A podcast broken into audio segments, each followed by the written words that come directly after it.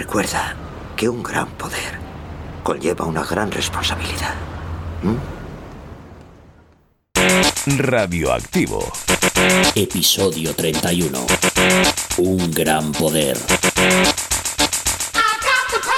Me cuesta creer que hayamos luchado tanto para meternos ahora en movimientos absurdos como este, más propio de personas que no saben lo que es gestionar una administración y andan de pasillo en pasillo sin responsabilidad alguna. Desde la Dirección Nacional, lo único que se ha hecho en todo momento ha sido apoyarla en sus momentos de mayor dificultad y soledad.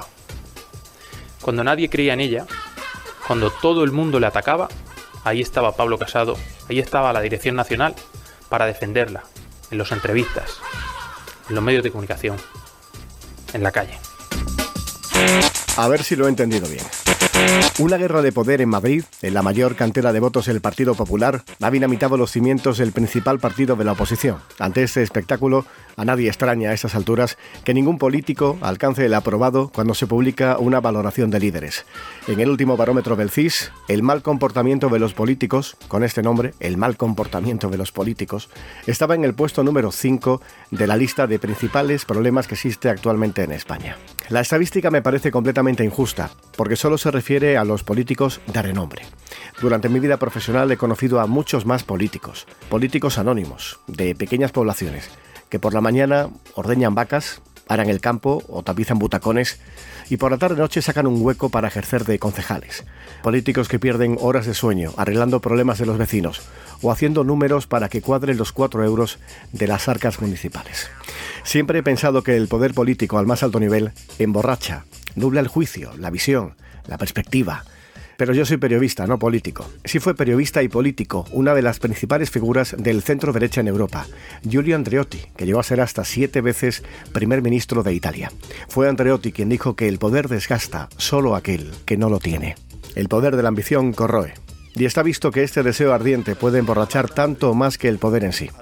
Así que propongo que los líderes que están degradando a la política en general y a su partido en particular que sigan el ejemplo de los que ostentando el poder tuvieron la valentía de dejarlo. Desgraciadamente no han salido vencedoras de esta votación y por tanto he anunciado al Comité Federal la dimisión de la Comisión Ejecutiva Federal y también de mi persona como secretario general. La primera decisión que he tomado y la he comunicado a la Ejecutiva es que dimito como presidente de Ciudadanos para que este proyecto, precisamente, en un Congreso extraordinario, elija el futuro y el rumbo de este proyecto. Dejo todos mis cargos.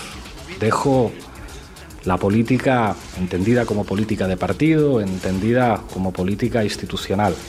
Seguiré comprometido con mi país, pero yo no voy a ser un tapón para una renovación de liderazgos que se tiene que producir en, en, nuestra fuerza política. Todos ellos se fueron aludiendo a un bien mayor e incluso alguno tuvo la ocasión de volver reforzado.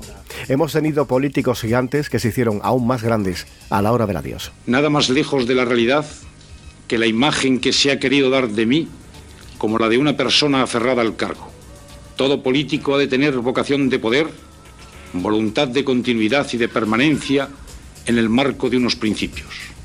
Pero un político que además pretenda servir al Estado debe saber en qué momento el precio que el pueblo ha de pagar por su permanencia y su continuidad es superior al precio que siempre implica el cambio de la persona que encarna las mayores responsabilidades ejecutivas de la vida política de la nación. Pero soy periodista, no político. No soy más que un votante que siempre tuvo una gran admiración por el trabajo público. Tenemos la suerte de vivir en una sociedad en la que podemos elegir libremente a unos representantes y que ellos puedan administrar los recursos que pagamos entre todos. El buen político debe ser consciente de que le hemos otorgado un gran poder y no debería estar perdiendo el tiempo jugando a héroes y villanos, porque puede acabar atrapado en su propia tela de araña. Independientemente de lo que me depare esta vida, nunca olvidaré estas palabras. Un gran poder conlleva una gran responsabilidad. Esa es mi virtud y mi maldición.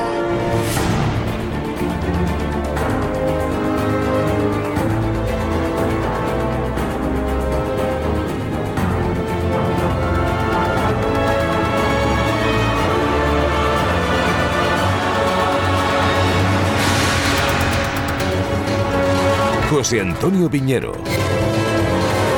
Radioactivo.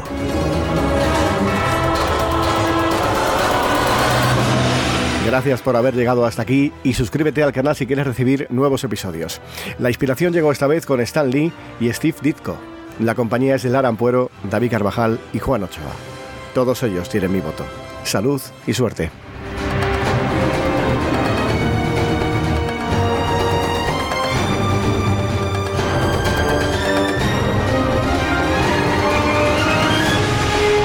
Tienes la última palabra. Busca en Instagram radioactivo y en Twitter arroba radioactivo barra baja es o envía una nota de voz al WhatsApp del programa 670 78 40 65 670 78 40 65.